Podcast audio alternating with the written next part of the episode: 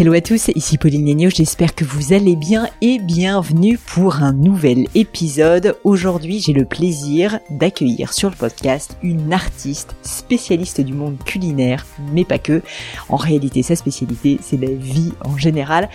Vous allez voir cet épisode est différent, il est passionnant et surtout teinté d'un côté dolce vita puisque Eleonora Galosso c'est son nom. Cette artiste que j'aime beaucoup est naturellement italienne, comme vous pourrez le deviner, issue de Rome. Cet épisode va vous donner l'eau à la bouche, c'est indéniable et je suis sûre que vous aurez envie de le croquer al dente comme des pastas. On a parlé de sa passion pour le beau, pour la cuisine, de comprendre en fait en quoi la cuisine avait justement changé sa vie, mais pas que, on a parlé également de son spectacle Dévorante, actuellement au théâtre Mathurin à Paris et jusqu'au mois de mai qui vaut vraiment le détour. 1h15 de rire, de joie, de tristesse, de la vie quoi, ça part dans tous les sens et c'est ça qu'on aime, c'est ça qui est beau. Je remercie euh, Eleonora pour son authenticité, je vous laisse écouter ce podcast jusqu'au bout et surtout lui dire, n'hésitez pas à lui envoyer un petit message sur Instagram où elle est bien présente. Et surtout, n'hésitez pas à aller voir son spectacle, donc Dévorante, au théâtre Mathurin. Mais je ne vous en dis pas plus et laisse place à ma conversation avec Eleonora Galasso. Bonjour ma chère Eleonora. Bonjour Pauline. Je suis enchantée d'être avec toi. Tu es resplendissante en plus. J'ai plein plein de questions sur toi, sur ton nouveau spectacle Dévorante. J'ai réfléchi au meilleur moyen de commencer et je me suis dit que pour les personnes peut-être qui ne te connaîtraient pas encore, le mieux serait de revenir aux origines, à ton enfance notamment italienne. On va entendre que tu as un accent chantant qui nous donne envie de partir en vacances et donc je me suis dit si tu l'acceptes que j'aimerais commencer par le début, remonter un peu plus loin et que tu me parles un peu de la petite Eleonora. Euh, quand elle est quand elle a grandi, où est-ce qu'elle a grandi, quel était son rêve d'enfant, qu'est-ce qu'elle voulait faire. Est-ce que tu peux me donner un petit peu de contexte sur la plus petite Eleonora? Mais quelle question touchante, Pauline. C'est merveilleux. euh, J'y pense souvent à la petite Eleonora. D'ailleurs, euh, elle, elle, elle m'accompagne depuis un moment, certainement depuis que j'ai décidé de m'élancer dans ces spectacles dévorantes. La petite Eleonora est née dans les Pouilles, donc cette Mmh. région du sud de l'Italie où l'on trouve la, la plus- les plus grands nombres de légumes possibles et imaginables. Et, et c'est là où elle est née, c'est là où elle a ses racines parmi euh, ces terres rougeâtres et ces sentiers avec euh, des milliers de oliviers. Et elle a grandi, elle a été élevée mal élevée, je pense, plutôt à Rome, euh, à Rome qui est cette euh, cette ville euh, absolument magnifique où Mm. tout est possible, euh, cette ville où, où, où, où on dirait qu'on qu'on a on a ces monuments. La ville des Roms, en fait, c'est comme un salon. Et on, y marche, on se promène, et puis euh, euh, on sort d'une petite ruelle et on trouve un- une minuscule place dans laquelle peut rentrer un énorme monument. En fait, C'est euh, c'est comme Paris, mais version pliable. Et donc euh, les mêmes monuments, euh, si on pense par exemple à la fontaine des Trevi, euh, qui se trouve dans cette toute petite place, eh bien la vrai. même fontaine à Paris, eh bon, on la mettrait dans une place aussi grande que la place de la Concorde, par exemple. Donc euh, il y a des perspectives qui sont différentes, mais je trouve euh, que que Rome et Paris quand même euh, se ressemblent en termes de beauté, Mm. la beauté étant un phénomène euh, absolument essentiel euh, dans ma vie.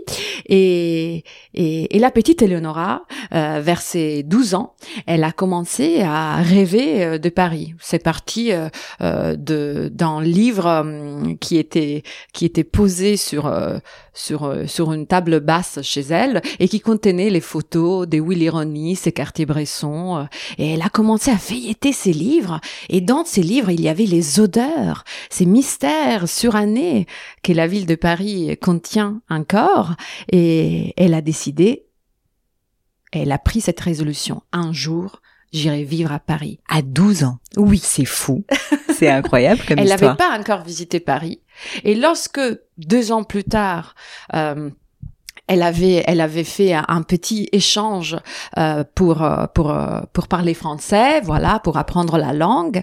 Elle était persuadée qu'elle aurait passé donc 15 jours à Paris. Elle était toute contente, alors que c'était ici les Moulineaux. Et donc, elle a passé deux semaines à Issy-les-Moulineaux et trois heures de promenade dans Paris et dans ces trois heures, elle, elle, a, elle a tout pris et elle s'est dit oui, c'est une promesse ténue. Hmm. Je vais y aller. C'est incroyable comme histoire, j'adore. Elle y est arrivée beaucoup plus tard, de toute façon. Mais comme hein, quoi, mais- tu vois, avoir un rêve. Non, mais c'est vrai que c'est quelque chose que j'ai beaucoup noté dans le podcast. Souvent, mes invités ont eu un moment, tu vois, dans leur vie où ils ont une vision, d'une certaine manière, de leur vie future, de leur rêve, quoi, de leur grand rêve, et ça leur reste. Et toi, c'est incroyable cette anecdote parce que finalement, t'as mis des années avant d'y arriver. Quand est-ce que t'es arrivé à Paris Au moins euh, quand t'avais 20 ans, non Je pense. Je suis plus. arrivée à plusieurs reprises.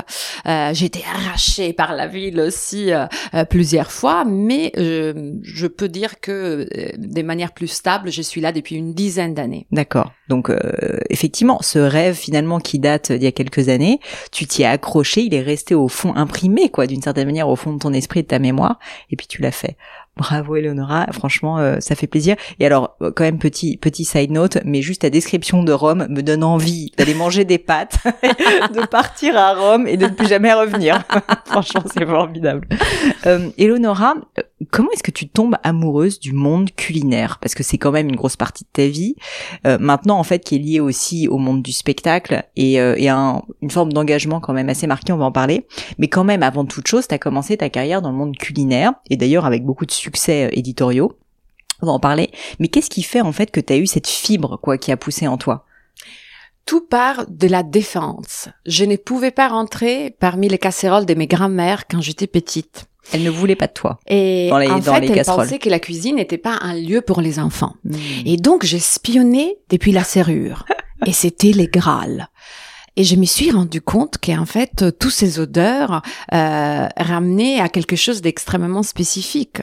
La, la mémoire d'essence, en fait, euh, elle, elle est partie par là. Et, et j'ai passé donc tous mes étés avec euh, mes grand-mères et mon arrière-grand-mère euh, dans, dans, dans une atmosphère qu'on pourrait surnommer des guépardesques. Génial. Et, et en hiver, j'ai passé du temps avec, euh, bah, je vivais en fait. Et en hiver, je vivais avec euh, ma mère, qui était une maman célibataire, jeune, et qui euh, euh, m'est m'est cuisinait euh, des, des plats, euh, des plats de chez Picard, euh, du correspondant de chez Picard euh, italien.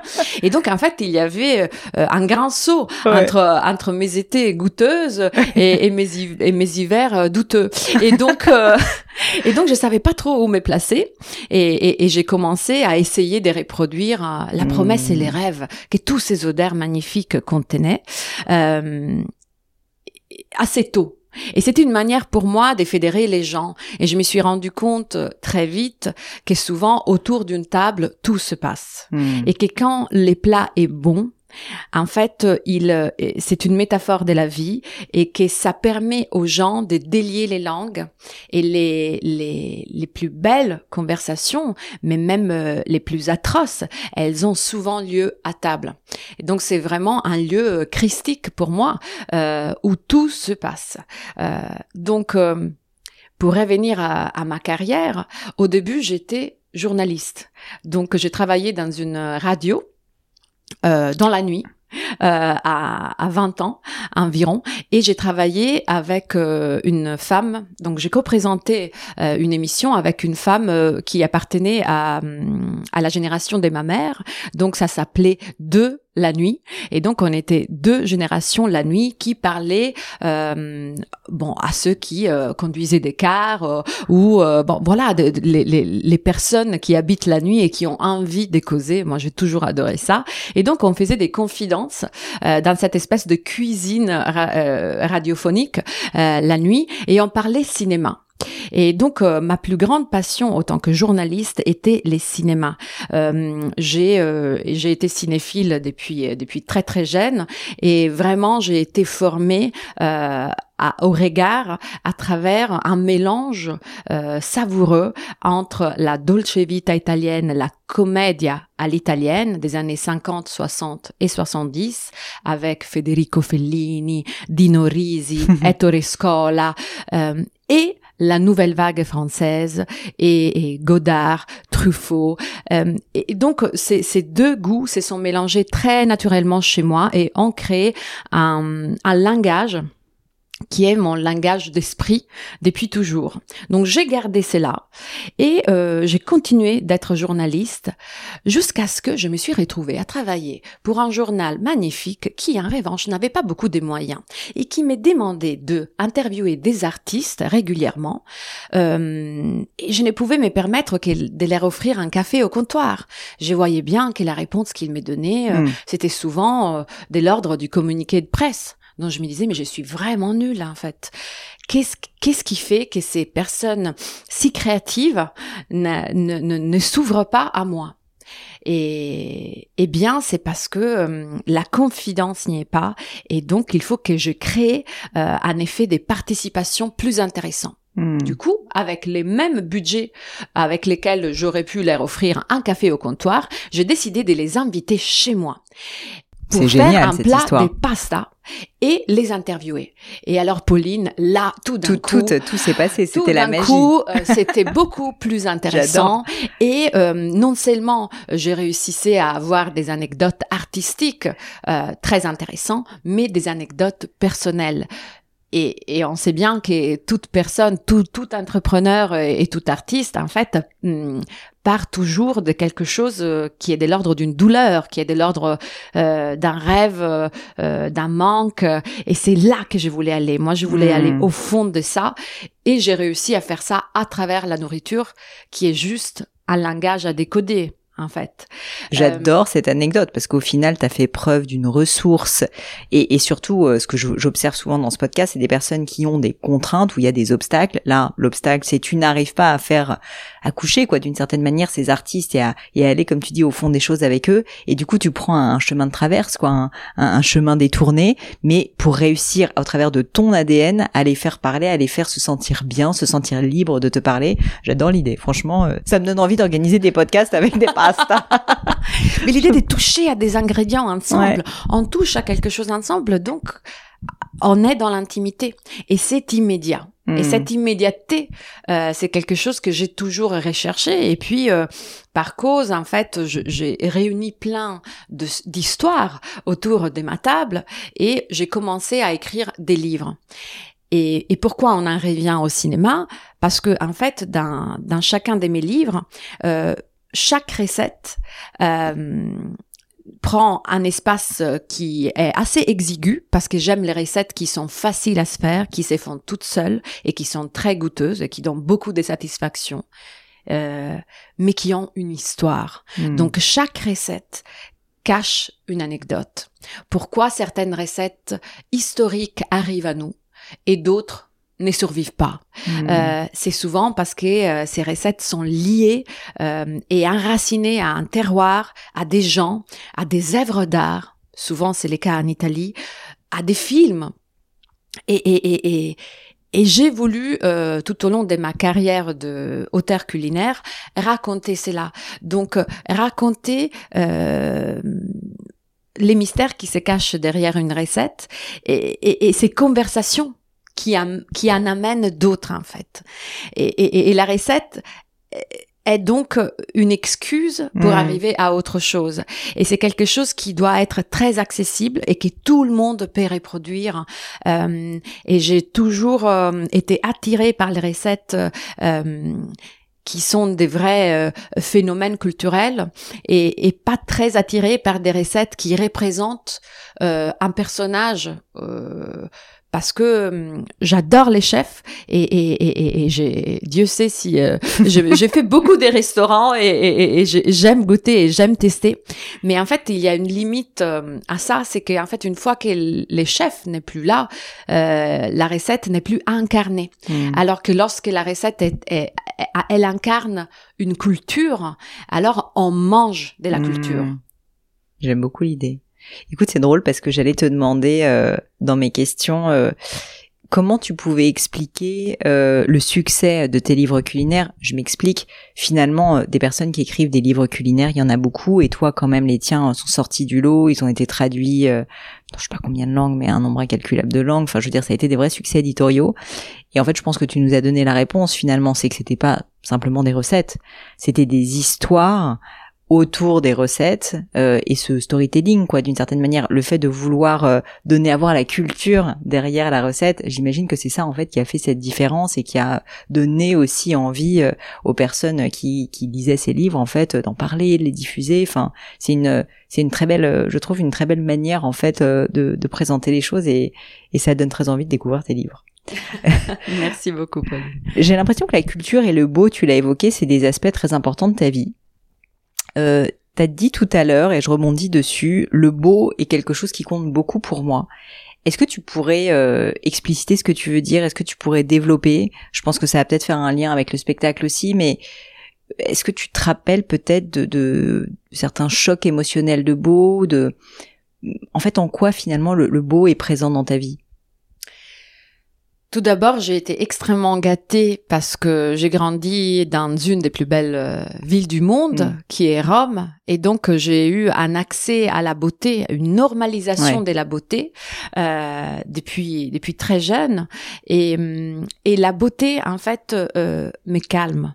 C'est-à-dire euh, lorsque je me retrouve dans le chaos, dans le bas wawa on dit pas comme ça, mais c'est mon mot à moi euh, de la ville. Euh, D'accord. Le brouhaha. Voilà. Euh, en fait, quand, quand je me retrouve dans dans dans les chaos des urbains, je rentre dans une église. Alors, je je suis pas particulièrement pratiquante, mais en fait, l'odeur de l'encens, la hmm. beauté des œuvres d'art, euh, le fait que les gens se réunissent et qu'ils soient tous concentrés et euh, dans une forme de méditation collective. Euh, la même chose, on la trouve dans des musées. La même chose, on la trouve dans des théâtres. En fait, il y a ces silences autour de quelque chose qui se passe et qui est tissé. Euh, en fait comme de la dentelle. Euh, c'est ça qui me touche beaucoup et qui et qui me laisse étonné. Et lorsqu'on se laisse étonner par la vie, euh, on, autorise des nouveaux concepts à rentrer à nous et donc on s'enrichit. Et c'est pour c'est là où l'angle de la beauté euh, pour moi est, essentiel et, et, c'est un vrai baume. Hmm. J'aime beaucoup. J'aimerais parler du spectacle. Et au-delà du spectacle, tu sais que ce podcast, il s'adresse aussi beaucoup à des entrepreneurs. Euh, j'aimerais parler à la businesswoman aussi que j'ai en face de moi, qui a monté, et tu me l'as dit, ta propre euh, entreprise de production pour mm. produire ton spectacle. Pourquoi est-ce que tu as fait ce choix? Alors, je n'étais pas persuadée de faire ces choix depuis les débuts. En fait, je, je suis rentrée dans les mondes euh, du théâtre parce que, bon, tout d'abord, c'est beau, c'est pu, c'est pourpre, c'est ces couleurs pompéiens qu'on trouve dans les rideaux, euh, c'est quelque chose pour moi une vraie richesse que Paris a, les nombres des théâtres mm. euh, qu'on peut retrouver dans cette ville, c'est c'est vraiment une des raisons pour lesquelles je suis là, que je me suis installée dans cette ville euh, parce qu'elle est extrêmement théâtrale. Et et j'ai euh, longtemps été spectatrice, donc j'ai regardé énormément énormément des spectacles et je me suis rendu compte euh, qu'effectivement, dans les mondes euh, du show business théâtral parisien, eh bien, euh, il est géré depuis plutôt longtemps par un nombre assez restreint des, des, productions hmm. qui, qui gèrent avec l'air et l'air et l'air vision un nombre infini presque des spectacles. Euh, oui, c'est un peu finalement un petit milieu où il y a beaucoup beaucoup de personnes qui participent, oui. mais tenues quand même par euh, quelques entreprises euh, qui, qui connaissent très bien le secteur et qui sont euh, qui ont pignon sur eux quoi. Exactement. Mm. Et euh, et en fait cette histoire que je raconte avec Dévorante, c'est une histoire qui m'habitait depuis désormais quelque temps. j'ai mis j'ai mis du temps à, à la à, à la tisser. Et, hum, et, et je la sens euh, profondément personnelle. Euh, quand j'ai fait ma première lecture, euh, parce que c'est exactement comme ça que ça se passe lorsqu'on veut présenter un projet théâtral, on demande à une salle euh, de nous prêter les lieux et on organise une lecture devant les producteurs. Mmh. Euh, et donc je, je j'ai invité quelques quelques producteurs à écouter cette histoire et, euh, et effectivement j'ai pu causer euh, avec eux euh, à la fin de cette lecture et je me suis rendu compte assez vite que en fait il fallait que que je rentre sous un sous un prisme qui était la ligne éditoriale du producteur. Hmm. Et, et, ça, c'est très bien. Alors, je, je, je, me suis dit à ces moments-là, est-ce que je n'ai pas fait la même chose avec mes livres? Oui, parce que tous les auteurs ont besoin de leur éditeur.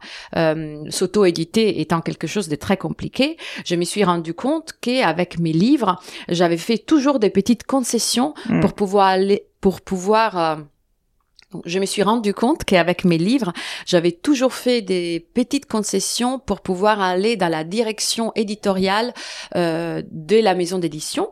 Euh, et je n'avais pas tout à fait toujours raconté l'histoire pleinement que j'aurais voulu raconter.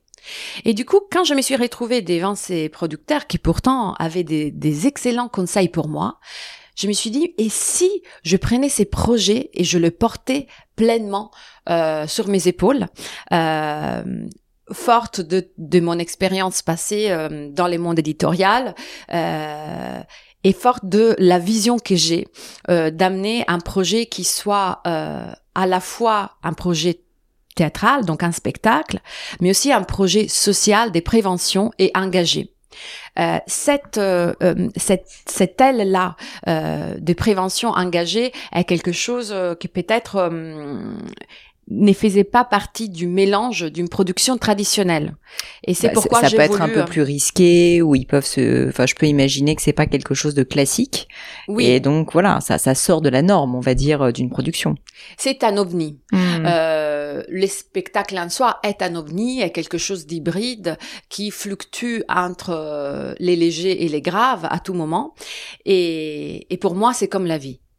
Hum. Euh, on se retrouve tous euh, à, à chialer euh, euh, parce que il y a quelque chose de très dur qui nous arrive et puis au bout de 30 secondes, on reçoit un coup de fil, il faut se remettre euh, en pleine forme, répondre au téléphone et tout va bien, la vie est merveilleuse. En fait, oui, c'est un peu bipolaire, mais est-ce que euh, notre vie ne nous, ne nous pousse pas à être comme ça? Je trouve que oui. Et voilà. Donc, pour revenir euh, à la production, euh, je me suis dit c'est très intéressant euh, l'idée de non seulement voilà, proposer un, un spectacle euh, sur scène, mais aussi de euh, de rentrer dans une forme d'entrepreneuriat culturel des natures engagées, sachant que euh, ma vision, elle est, est, cristalline dans les sens où euh, j'ai à moi cette dramaturgie euh, italienne et qui est composée comme dans un film de Sorrentino par euh, ces silences euh, musicaux interrompus soudainement par quelque chose d'extrêmement énergétique et joyeux. c'est c'est quelque chose qui est véritablement profondément ancré dans la culture euh, italienne. Mm.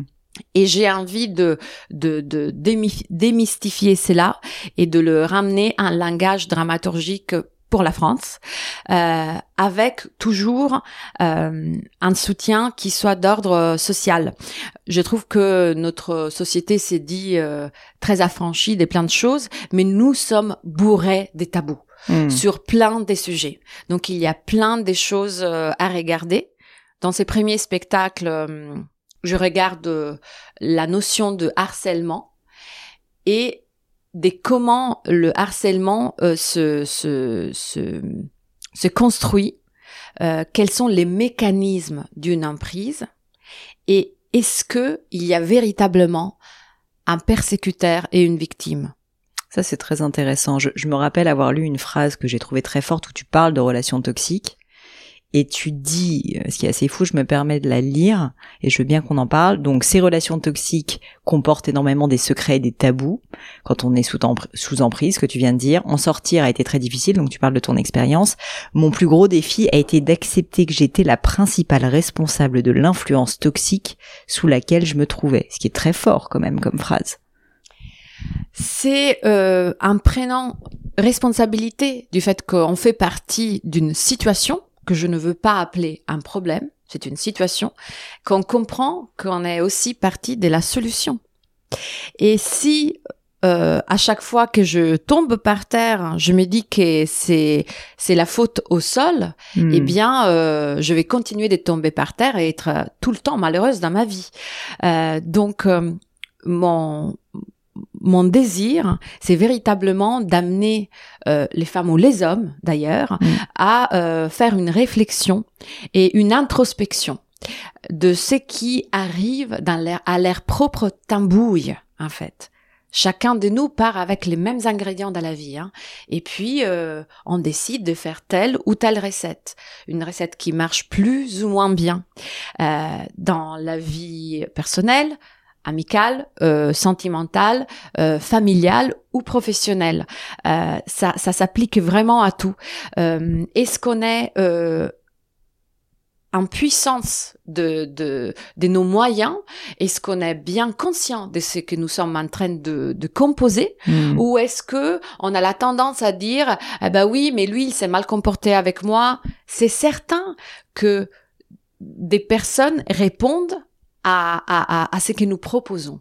Donc moi ce que je regarde dans ces spectacles c'est la proposition que nous faisons. Et, et oui évidemment j'ai été dans des situations toxiques dans ma vie mais est-ce que ce n'était pas les films que j'avais envie de vivre? Mm. est-ce que c'était pas ma cinématographie personnelle qui faisait que j'avais envie de quelque chose de fort, de passionnel? Et, à un Tu l'as moment, autorisé en tout cas. je l'ai autorisé et je n'ai pas tout de suite vu, donc j'étais un tout petit peu naïve, Mm. le revers de la médaille, l'autre partie du décor qui était euh, bah oui, tu peux tomber euh, très bas et te faire très très très mal au popotin. Et voilà. Et j'ai voulu le faire. Je me suis fait très mal au popotin, mais finalement, c'était à moi de me relever et c'était à moi de comprendre quels étaient les comportements qui ont suscité chez l'autre d'autres comportements qui ont fait que la cohabitation euh, des, des, des, des univers était toxique. Donc je pense que autant que la contrepartie euh, était toxique envers moi, j'étais Mm. toxique envers lui. C'était vraiment euh, quelque chose qui a été co-créé. Mm. Euh, J'en suis profondément persuadée. Il y a certains événements de l'ordre du magique ou de l'ordre du, du, désespérant qui arrivent à certains profils en particulier. Donc, euh, moi, j'invite à une libération de tout ça et aussi à se dire, racontons-nous la vérité sur ce que nous sommes vraiment, sur ce que nous aimons vraiment. Euh, arrêtons de toujours vouloir trouver des, des justifications Mm. Et des excuses et transformons les excuses en raisons. Quelles sont les réactions à ce genre euh, d'engagement? Parce que c'est véritablement un engagement. C'est pas facile ce que tu dis parce que finalement tu mets les gens devant leurs responsabilités, quoi. Et Mhm. tu te le fais à toi-même la première, ce qui est très bien parce que du coup tu fais preuve d'exemplarité. Mais je pense qu'il y a beaucoup de personnes qui sont un peu dans le déni ou qui bah, sont très ancrées justement dans ces tabous, dans dans ces excuses. Euh, Qu'est-ce que tu pourrais dire à des personnes peut-être qui nous écoutent, qui se disent euh, Ok, Eleonora, euh, toi, peut-être que tu te le dis comme ça, mais moi, quand même, vraiment, j'étais une victime. au final, j'ai rien demandé à personne. cette personne, elle est, elle est venue me chercher. On a eu une relation toxique et c'est pas de ma faute. Ce qui est quand même, j'imagine, quelque chose qui doit arriver de temps en temps. D'où l'analogie avec la cuisine. La cuisine, euh, bah, c'est quelque chose qui se passe de manière tangible tout de suite. Je suis présentée avec un plat des pastas amatriciana, je sens l'odeur, je, je, je- je sais avant même de goûter c'est à quoi je m'attends et je goûte la première fourchette et je me dis oui c'est exactement ça. Et c'est viscéral. Au même titre, lorsqu'on rencontre euh, tout, toutes sortes de personnes dans la vie, on sait profondément si ça va nous faire du bien ou pas. Hmm. Et puis on décide de s'aveugler.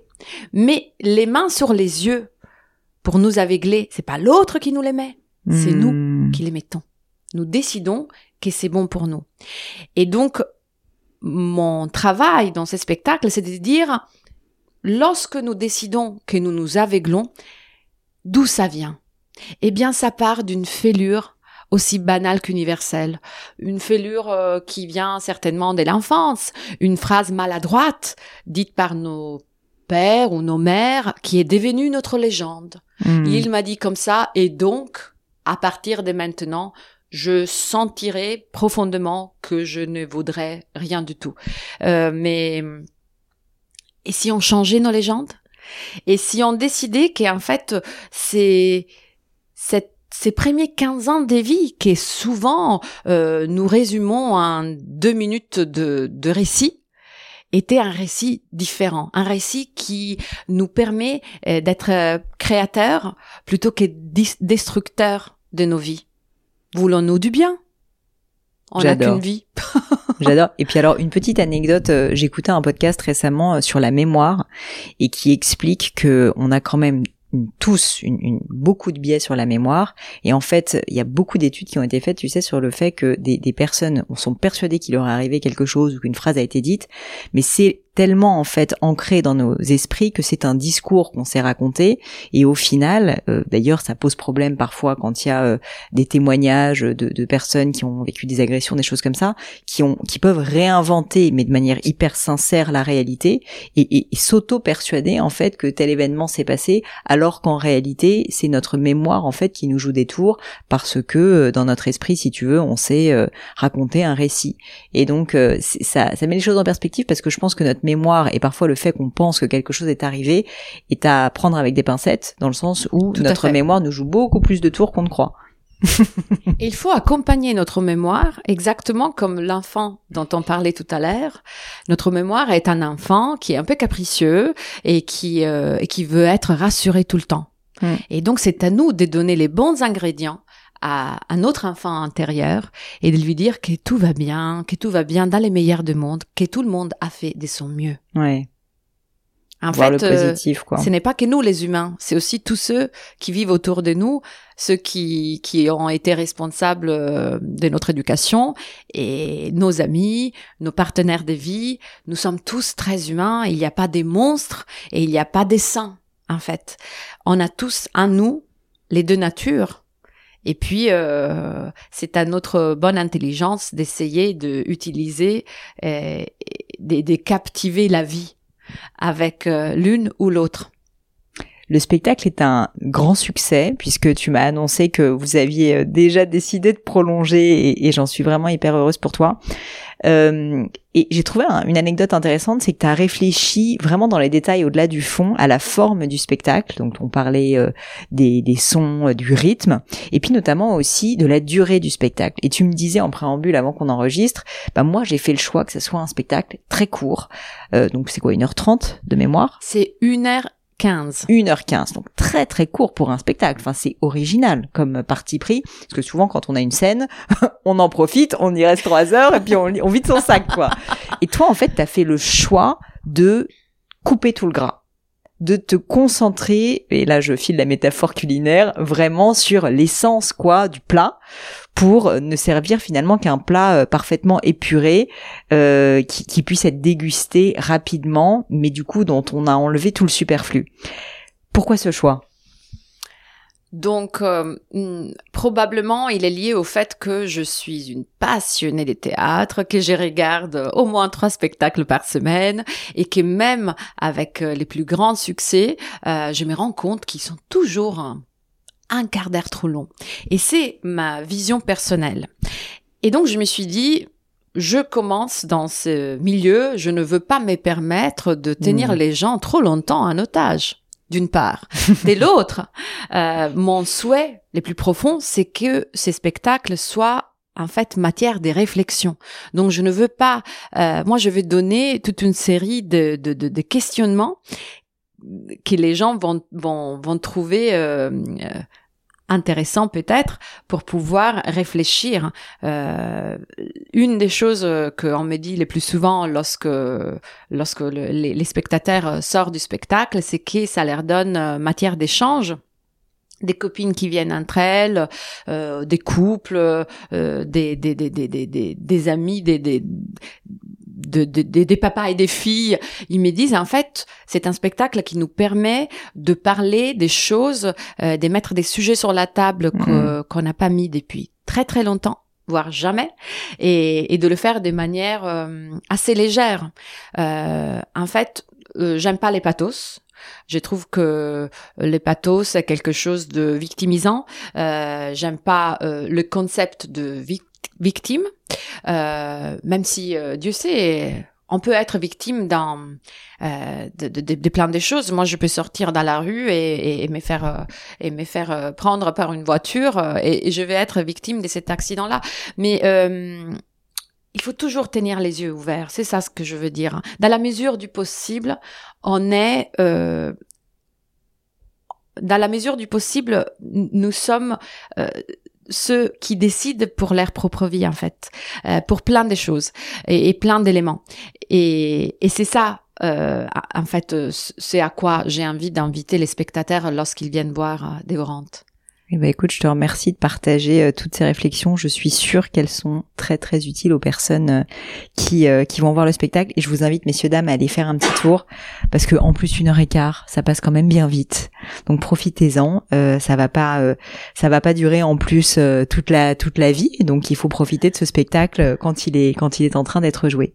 Maintenant, si ça te va, j'aimerais bien te parler un peu plus retour en arrière sur la cuisine parce qu'il y avait une question que que je voulais poser, tu vois, je saute du coq à l'âne et j'ai pas eu le temps de te la poser.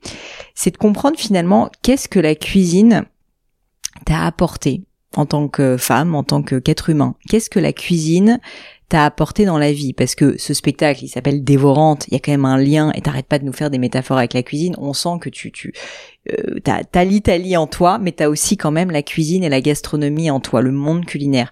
J'aimerais donc comprendre en fait vraiment qu'est-ce que, qu'est-ce, est-ce que la cuisine a changé ta vie? Oh, tout à fait. C'est grâce à la cuisine que j'ai pu parler avec des gens qui ne parlent pas ma même langue. C'est, c'est une langue universelle à travers laquelle on peut, on peut présenter euh, nos hommages, nos excuses, euh, faire comprendre aux gens combien on tient à eux et les désarçonner également. Euh, c'est, c'est pour moi un, un, un terroir de, de, de curiosité euh, qui s'est prête à tous parce que on, veut tous s'alimenter trois fois par jour. Hmm. Donc euh, c'est une joie inopinée, c'est magnifique. euh, la, la cuisine étant aussi une métaphore de la vie. Pourquoi dévorante Parce que on, dévore un plat et, et on dévore aussi euh, une passion. Et on se laisse dévorer par la vie également, ou bien on la dévore. Et puis, pourquoi une cuisine? Eh bien, la cuisine est vraiment euh, les lieux clés pour euh, être avec les autres, euh, pour échanger. mais c'est aussi les lieux où on montre nos casseroles, euh, où on montre euh, nos plus beaux plats. Est-ce qu'on préfère euh, euh, être servi dans un dans une jolie salle à manger avec des plats de Limoges tout à fait parfaits, ou est-ce que on préfère être servi dans des plats qui sont un tout petit peu ébréchés mais qui ont des histoires à raconter en fait?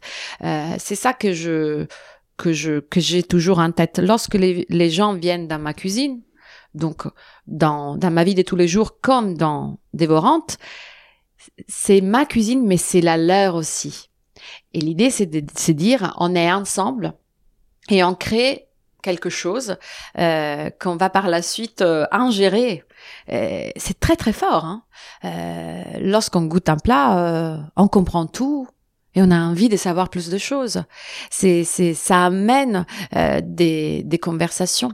Et c'est, c'est là où la, la cuisine euh, m'a sauvée quelque part, parce que je trouve aussi qu'il y a un côté extrêmement thérapeutique dans les faits de, de, de cuisiner, euh, qui est très rassurant et, et qui est très euh, euh, qui prend soin en fait.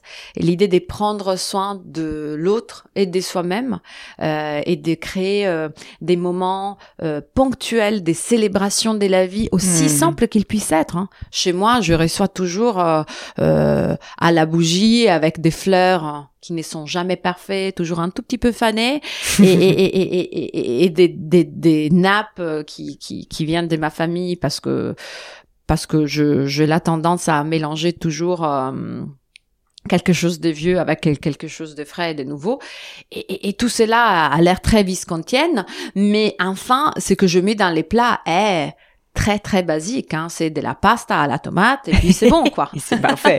c'est ce qu'on aime. Éléonora, j'arrive au moment de mon grand crible, qui sont euh, les questions de fin du podcast. Tu verras, c'est des questions un peu personnelles.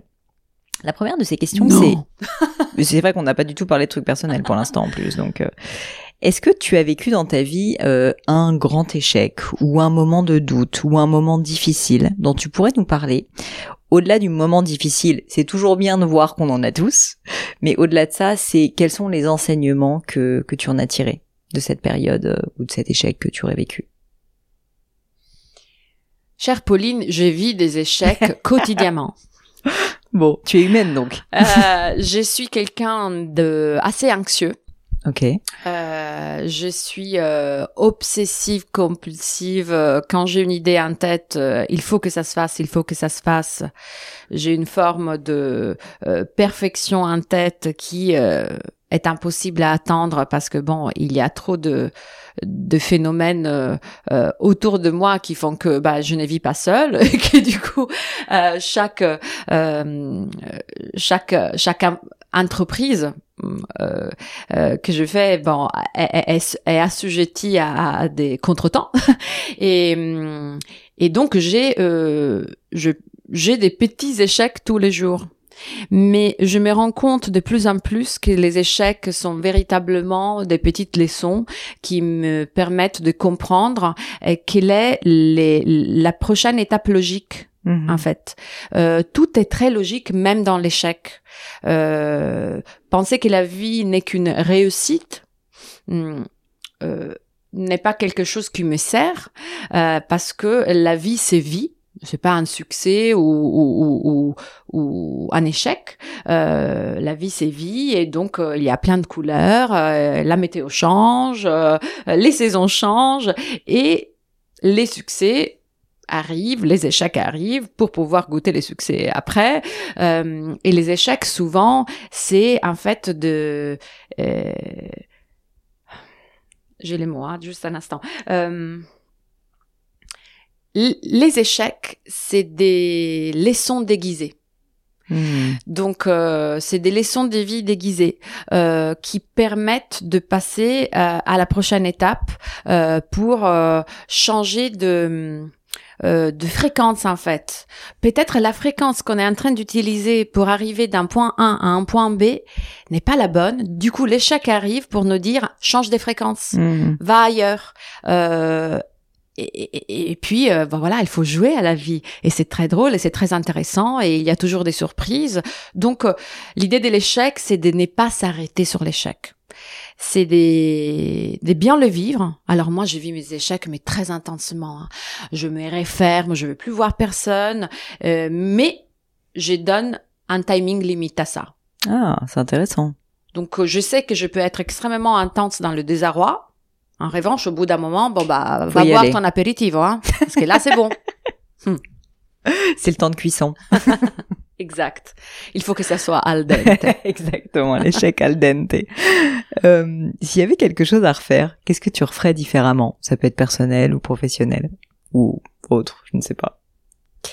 Probablement, euh, je j'aurais commencé à faire euh, du théâtre plus tôt je pense que dans tout au long de ma de ma vie, de ma carrière, j'ai toujours frôlé euh, les jeux euh, sans avoir le le, le la niaque d'y rentrer parce que j'avais euh, la, la, la, la, syndrome de l'imposteur. C'est ça, j'allais te demander pourquoi finalement tu l'as pas fait. Tu penses à un petit manque de courage, euh, c'était pas le bon timing. Euh, qu'est-ce qui fait que tu l'as pas fait plus tôt? Peut-être étais très occupée aussi, hein J'étais très occupée à vivre la vie et, et, et à vivre tous les tas d'émotions qui, qui pourraient peut-être me permettre aujourd'hui de les restituer sur scène. Hmm. Donc c'est vrai que j'ai j'ai une vie très dense. Je pense que j'ai un nombre de vies euh, derrière moi qui font que aujourd'hui je me sens peut-être euh, euh, plus capable euh, de pouvoir les transformer pour les donner sur scène. Ouais. En revanche, euh, je pense qu'au début, lorsque j'ai étudié du théâtre euh, euh, pendant ma jeunesse, les métiers me faisaient peur parce que les métiers étaient très binaire. Tu étais soit acteur, donc il fallait que tu te mets dans une agence et que tu attends patiemment euh, que des castings viennent à toi. Tu étais soit auteur, donc tu pouvais pas être à la fois auteur et acteur. Et tu Mhm. étais soit producteur. Aujourd'hui, heureusement, en 2024, on est à une époque où on peut tout faire à la fois. Et c'est formidable. Donc on peut carrément euh, inventer un métier à sa sauce. J'adore. Alors j'adore cette question aussi. Qu'est-ce que tu trouves beau? Ça peut être au sens euh, premier, tu vois, et littéral du terme, mais aussi au sens métaphorique. Qu'est-ce qui t'émeut? Qu'est-ce qui te touche? Qu'est-ce que tu trouves beau autour de toi? Je trouve beau des choses euh, anodines du quotidien, en fait. Euh, J'aime beaucoup me promener très tôt euh, dans la ville. Quand je dis dans la ville, euh, je dis dans n'importe quelle ville où je suis. Euh, je trouve que les secrets de la ville se dévoilent très tôt au matin. Euh, lorsque hum, des gens de la nuit s'immiscent avec des gens du jour, et tu te retrouves euh, euh, à prendre un café à- avec euh, cette espèce de mélange de faune improbable et, et c'est ça que je trouve poétique.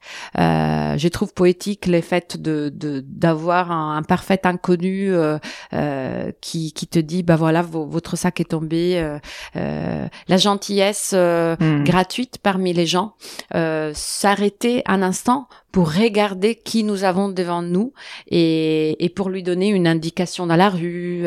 Ces, ces moments, en fait, euh, nous laissent euh, une, une, une saveur très douce dans la bouche qui nous permettent d'avoir de l'espoir dans les heures et les jours à venir. C'est ça que je trouve beau. Merci beaucoup. Alors, la question inverse, forcément et corollaire, c'est qu'est-ce qui t'irrite, qu'est-ce qui t'énerve, qu'est-ce que tu n'aimes pas, qu'est-ce qui te, te met en rage quand tu l'observes? L'hypocrisie, et les tabous, les manques de vérité euh, pour soi-même. C'est-à-dire, euh, je trouve intolérable euh, lorsque je vois quelqu'un et j'ai la tendance à vouloir euh, aider tout le monde. et, lorsque je vois quelqu'un qui se raconte euh, des balivernes et, qui est absolument persuadé euh, d'un angle de vie qui ne le sert pas. Et, puis évidemment tout type d'hypocrisie parce que je trouve que ça fait perdre énormément de temps. Et c'est là où j'adore la France parce que je pense que vous êtes euh, quand même euh, les pays de euh, des droits de l'homme et les pays où euh, vous êtes très francs en fait. Tu trouves? Oui, vous Ah dites ouais, oui étonnant. ou non de manière extrêmement catégorique. Parfois sans savoir d'ailleurs euh, vraiment euh, le fond du sujet, donc on se permet d'avoir des avis pas très informés. Je trouve que c'est très beau ça. Ah ouais. Euh, vous vous amenez pas vraiment les gens en bateau. Je trouve que vous êtes euh, euh, un pays bon. Je, je me sens partie de ces pays désormais Bah oui. parce que j'y vis depuis un moment et j'ai toute l'intention d'y rester. Euh, fait des gens très déterminés euh, dans le positif comme dans les négatifs. Mais vous avez des idées très claires euh, et assez tranchantes. Et donc, euh, la, la, la, la discussion est toujours possible. Euh, vous n'êtes pas dans dans les doutes euh, et c'est quelque chose qui me plaît beaucoup. Vous êtes les pays du oui ou du non. J'aime, j'aime pas. Et ça, c'est quelque chose d'extrêmement rassurant pour euh, une Italienne euh, qui euh, dans son propre pays, euh, qui est baigné des soleils, on dit souvent oui, mais est-ce que ce oui est suivi par des actions? Pas Hmm. toujours. Donc c'est c'est les pays de l'action, la France, et, et c'est les pays de, de la démocratie. C'est quelque chose que que j'aime beaucoup ici, chez vous, chez nous. Chez nous, exactement. Et c'est intéressant ce que tu dis parce que je, je, je sens beaucoup euh, d'intérêt pour une valeur d'honnêteté. Et en fait, euh, tout autant vis-à-vis de soi-même, d'honnêteté intellectuelle, personnelle, que d'honnêteté en fait dans, euh, dans ce qu'on pense, dans ce qu'on dit. J'ai l'impression que c'est vraiment une valeur qui compte pour toi parce que dans ce que tu me dis, là, dans ce qui t'irrite, tu parlais d'hypocrisie. Bon, bah donc, bah c'est le fait de pas forcément dire ce qu'on pense quoi. Donc c'est une forme de malhonnêteté quoi d'une certaine manière. Je trouve ça très intéressant parce que je trouve qu'aujourd'hui c'est pas forcément une valeur qui est beaucoup mise en avant euh, alors même que pour moi cette recherche de la vérité elle est elle est clé. Et le fait de dire les choses de manière simple et sincère sans essayer de noyer le poisson quoi c'est finalement quelque chose qui fait quand même gagner beaucoup de temps. Exactement, Pauline. on est vraiment dans la même longueur d'onde. Je pense qu'on est comme un oignon et tout au long de notre vie, ben, on épluche cet oignon, on épluche cet oignon et on arrive à l'essence de l'oignon. Et plus on grandit, plus cette essence s'élit dans les traits de notre visage. Et du coup, en fait, l'hypocrisie n'a pas lieu d'être. Comme tu le dis, c'est une véritable perte de temps et nous avons tellement de belles choses à faire qui qui qui qui de, qui des rallongés à l'eau avec l'hypocrisie, des échanges qui pourraient être autrement beaucoup plus intéressants et vivifiants. Ben, c'est vraiment dommage. Hmm. Et tu penses que ça vient d'où en fait euh, cette hypocrisie? C'est de la peur en général? C'est de la peur. Nous sommes bourrés des pères, mais encore une fois, euh, c'est les rapports euh, entre nous et nous. Si nous nous libérions de ça et que nous jouions un peu plus, un peu plus à la vie. Et si euh, demain, en sortant de chez toi, tu te disais, tu sais quoi, je vais causer trois minutes avec les boulangers. Mm. Voyons ce que ça amène en fait. Et, et, et, et au lieu de pas banaliser, mais quelque part, lorsque nous sommes pris dans nos pensées, dans notre quotidien. On ne s'autorise euh, pas euh, des rapports très humains. Euh, on a des rapports qui sont quelque part un peu hum, Souvent, on s'autorise pas des, des, rapports authentiques. On a des rapports un peu robotisés. Hmm. Bonjour messieurs, bonjour madame, que puis-je vous servir? Un croissant, merci. Et avec ça, et avec ça. Bon, enfin, on parle de la même manière avec tout le monde. Quel dommage. Et si demain, en rentrant euh, chez les boulangers, on lui disait, bah, vous avez une tache sur l'épaule euh, ou euh, c'est beau, vos boucles d'oreilles, il vient d'où? En fait, et si, et si on engendrait, engendrait une petite conversation, en fait, ça fait du bien au cœur. de, de, et c'est là où je pense que certains moments de la journée sont ponctués par cette authenticité plus que d'autres. Quand je t'ai parlé du petit matin, c'est vraiment les petits matins. C'est dès 6 heures du matin jusqu'à environ 8 heures et quart avant qu'il y ait tous les tous les gens qui amènent leurs enfants à l'école, etc. la ville, n'importe quelle ville, est, est magique en fait, est inondée d'une lumière euh, euh, transcendantale presque. Et puis tout d'un coup, euh, tout devient euh, bah, comme un ordi. Oui, la vie reprend euh, de manière un peu automatique. C'est très automatique mm. euh, et, et, et, on ne se laisse pas surprendre par l'autre, alors que ben, l'autre est toujours euh, mm, un terrain fertile pour nous inspirer pour la suite. Bien sûr. Et puis en plus, comme tu dis, je trouve que c'est quand on se laisse aller un peu à bah, cette authenticité dont tu parles et puis tu vois juste le fait de d'être sincère, libre et soi-même et d'oser dire euh, bah j'adore euh, j'adore ton pull même faire un compliment finalement les gens ne feront jamais de compliments parce qu'ils osent pas en fait ils ont peur presque de déranger. Mais c'est ça qui crée une petite alchimie c'est ça qui crée euh, bah, le fait qu'on se rappelle de la conversation. Je dis pas qu'il faut faire des compliments tout le temps c'est pas ça mais juste en fait quand vous pensez quelque chose le dire en fait ça fait un bien fou quoi. Ça fait un bien à soi et puis les autres les autres s'en rappellent et ça crée un moment je trouve, euh, bah, de mémoire, quoi, tu vois, euh, dans une relation. Donc euh, moi, je suis 100% alignée avec toi, et je trouve que on, on se laisse pas trop aller, pas en tout cas assez, parce qu'on est trop dans notre train-train habituel. Mais quand on est dans les train-train, est-ce qu'on se pose la question, qu'est-ce qui me fait sentir bien? Et en fait, souvent, ce qui nous fait sentir bien, c'est des toutes petites choses, comme tu dis, mmh. justement. Mais si on s'est posé plus souvent la question, qu'est-ce qui me fait sentir bien? C'est toute la question euh, de la recherche euh, d'une identité qui soit vraiment euh, dépourvue de tout chaos extérieur en fait. Et c'est aussi ce que j'essaye d'amener avec les spectacles dévorantes. Qu'est-ce qui nous fait du bien mmh. vraiment? Eh bien, recherchons-le et nourrissons-le. Un peu de pasta quand même al dente, ça marche à tous les coups. il faut les nourrir tout le temps. C'est pour ça que je parle de, de une forme de nutrition de l'esprit. Ouais, je suis d'accord. Allez, je, je me suis un peu égarée. Revenons à nos moutons. Encore quelques petites questions. Est-ce qu'il y a une phrase, une maxime, une citation qui te plaît particulièrement, qui te touche, qui t'a peut-être euh, aidé à certains moments de ta vie? Je sais pas, peut-être que tu as sur ton téléphone ou chez toi quelque part écrite. C'est une phrase de la Boétie. Ok. Qui parle de tyrannie. C'est un hmm. aphorisme. Les tyrans ne sont grands que parce que nous sommes à genoux. Les tyrans ne sont grands que parce que nous sommes à genoux. C'est très beau. Hmm. Je te remercie. Encore deux questions. Euh, Celle-ci, je l'aime bien. Est-ce que tu as une croyance qui est controversée? Ce que je veux dire par là, c'est que tu constates que le monde autour de toi euh, n'est plutôt pas en phase avec euh, une chose que toi tu crois. Bon, alors on en a un peu parlé, hein, le fait de ne pas être une victime. Je pense que clairement, ça c'est une croyance euh, controversée. Euh, Est-ce qu'il y a autre chose qui te vient à l'esprit? Oui. En fait, je suis très mauvaise élève. Je ne lis pas les faits divers. Je ne lis pas les news Mhm.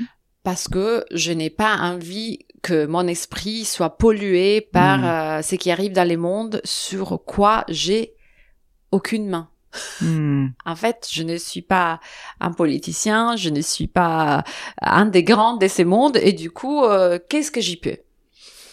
Et, et, et voilà, ça c'est quelque chose euh, qui fait que lorsque on, on passe du temps avec moi, euh, on parle des plein d'idées, mais surtout euh, pas des politiques ou des religions ou des choses qui peuvent controverser les mondes en fait. J'essaye d'être pas- dans la boule. Et puis ce qui est drôle, c'est que là où je te rejoins, c'est que c'est controversé de ne pas se tenir au courant des actualités.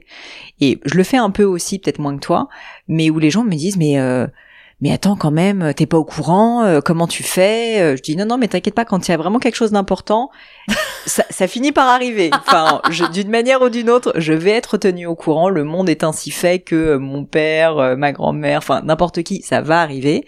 Mais c'est vrai que ce n'est pas une démarche proactive parce que j'essaye de filtrer en fait sur ce qui m'intéresse, quoi, tout simplement. Et qu'est-ce qu'on y peut Ouais. en fait. Euh, donc euh, oui, il y a il y a il y a ça qui est quelque chose que mes très proches savent.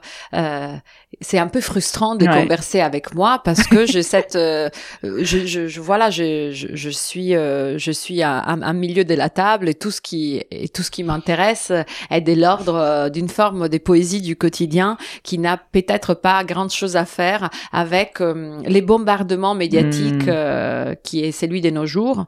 J'essaye d'ailleurs euh, d'utiliser les réseaux sociaux qui sont bien évidemment très utiles, mais avec euh, des justes doses. Il y a un vrai dosage et un vrai choix de minutage par jour également euh, pour permettre à mes mains d'être libres. Parce que je me rends compte que mes mains fourmillent quand je passe trop de temps avec euh, mon portable. Donc, euh, ce n'est pas de la- de l'excellente compagnie. Merci, ça me fait pas du bien.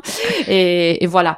Donc, euh, j'essaye quand même de, de rester très humaine. Hmm. Et malheureusement, aujourd'hui, je trouve que c'est euh, euh, c'est un peu un contre comment comment on dit ça en français? À contre-courant?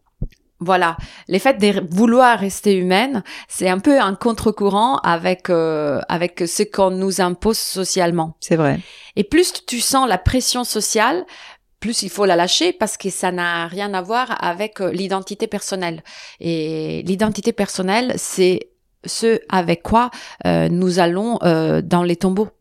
Donc euh, voilà, il faut quand même euh, garder ça dans l'esprit, euh, de cultiver euh, son petit jardin, secret ou pas, et, et de et de et de faire gaffe en fait euh, à, à ce qui sont les conditionnements extérieurs Hmm.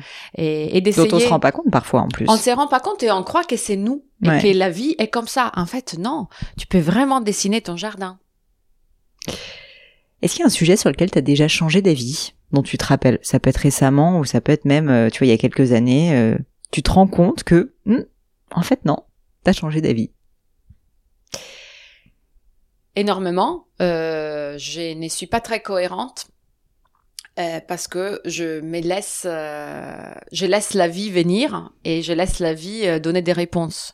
Donc, euh, lorsqu'on parlait d'échecs, par exemple, euh, c'est vrai qu'il y a eu des moments de ma vie où j'étais extrêmement entêtée euh, pour euh, poursuivre des directions et je voyais que ça bloquait, ça bloquait, ça bloquait et, T'essayais quand et, même. et j'ai continué. Hmm. Et j'ai continué, et je me faisais mal, etc.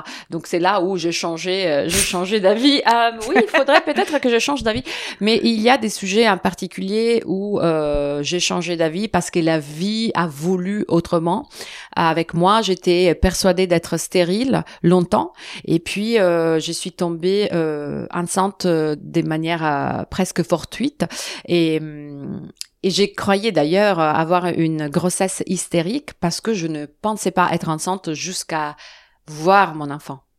Je, disais mais en fait non c'est pas pour moi mais je suis vraiment enceinte et, et, la, gynéco avait je pense compris que j'étais persuadée de ne pas l'être.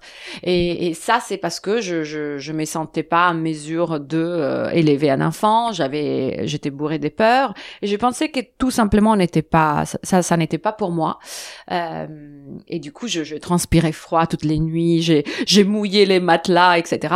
Et j'étais persuadée que ce n'était pas pour moi. Aujourd'hui, euh, je suis extrêmement heureuse de ce qui est arrivé, euh, c'est-à-dire deux garçons, et euh, j'apprends d'eux tous les jours euh, et j'apprends à, à, à à devenir cette femme que je ne pensais jamais être en fait et à me laisser surprendre euh, par cela. Euh, donc la maternité a été effectivement quelque chose de complètement inattendu et, et qui m'a complètement bouleversée dans l'esprit du don et aussi du dosage du don. Euh, c'est assez intéressant parce que doser, ce n'est pas moins aimer en fait, c'est euh, préserver pour la suite. Donc c'est assez, tout est leçon en fait. Euh, mais il y a plein de choses que euh, j'aurais j'aurais pas dit. Ben, l'homme avec qui, par exemple, je partage ma vie, et eh ben j'ai je l'ai connu et très rapidement, voilà, euh, nous sommes restés enceinte et, et, et jamais j'aurais dit que j'aurais partagé ma vie avec un parfait inconnu et qui n'en est plus un évidemment. Euh, mais voilà les choses euh, les choses euh, évoluent les formes les formes des, des, des, des des couples aussi évoluent, c'est-à-dire euh, j'ai vécu dans les passés des, des couples où j'étais extrêmement fusionnelle avec l'autre et, et aujourd'hui euh, ce n'est pas du tout les cas.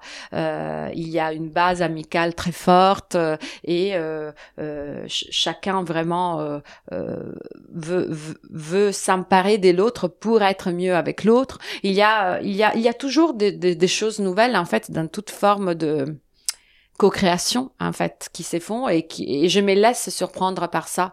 Disons que je suis euh, disponible à la vie. Ma dernière question pour toi, Eleonora, c'est une question que j'aime beaucoup parce que j'adore lire. Quel est le livre ou quels sont les quelques livres qui t'ont particulièrement marqué, qui ont été des livres euh, importants dans ta vie, qui t'ont fait réfléchir? Hmm. Je veux bien que tu nous en parles et puis euh, et puis pourquoi en fait ils ont joué un tel rôle dans ta vie? D'accord, d'accord. C'est pas une question facile parce que pour les littéraires ou les amateurs de culture, il y en a beaucoup des livres. Donc c'est pas facile de choisir. Euh, certainement, euh, il y a euh, un livre français qui m'a fait aimer la France et les sensationnels possibles et qui est un grand classique, c'est La recherche du temps perdu de ah. Marcel Proust, euh, qui m'a permis aussi de comprendre euh, que ce n'est que par l'observation que on peut comprendre l'autre et c'est comprendre aussi euh, profondément. Hum, et c'est un livre euh, que, tel une Bible, j'ai continué de feuilleter sans cesse parce que je trouve que c'est l'encyclopédie des sensations. C'est incroyable. Euh, ça, c'est pour les lectures françaises. Et pour les lectures italiennes, il y a un auteur qui était un grand scénariste euh, italien qui s'appelle Ennio Flaiano euh, et qui a écrit un livre merveilleux qui s'appelle euh, euh les ombres bianche, euh, Je suis très les ombres que tu blanches. en italien. et euh, c'est toute une série d'anecdotes euh, absolument euh, improbables sur des voilà sur des gens qui qui se qui se trouvent à, à, vivre un morceau de vie ensemble et qui sont mal à l'aise de le faire au début et ensuite trouvent leurs aises et ça euh, bah, ça me parle beaucoup et puis euh, cette vision justement cinématographique de la vie c'est quelque chose euh, que j'ai à moi c'est enraciné j'en peux rien. C'est comme ça que je vois ma vie c'est un film tout le temps. Voilà. Donc je pense que j'ai pas mal ces, ces, deux influences. Et pour ce qui est de la littérature et puis évidemment euh, euh, plein de plein de films et ça on en a déjà parlé oui Eleonora, je te remercie. Tu vois, tu me donnes envie de le lire, les, de le lire, Les Ombres Blanches. Je ne connaissais pas. Je vais malheureusement devoir le lire en français. Mais je te remercie mille fois pour ton temps, pour tout ce que tu as partagé, pour le spectacle aussi. Alors justement, pour les personnes qui nous écoutent, qui aimeraient euh, te suivre, euh, te connaître davantage, te contacter, peut-être euh, discuter avec toi, le meilleur moyen de le faire, c'est Instagram, n'est-ce pas? Oui, Instagram, c'est toujours le meilleur moyen de, de, de, me rejoindre puisque je gère mon compte moi-même. Ouais, et tu es très disponible et présente.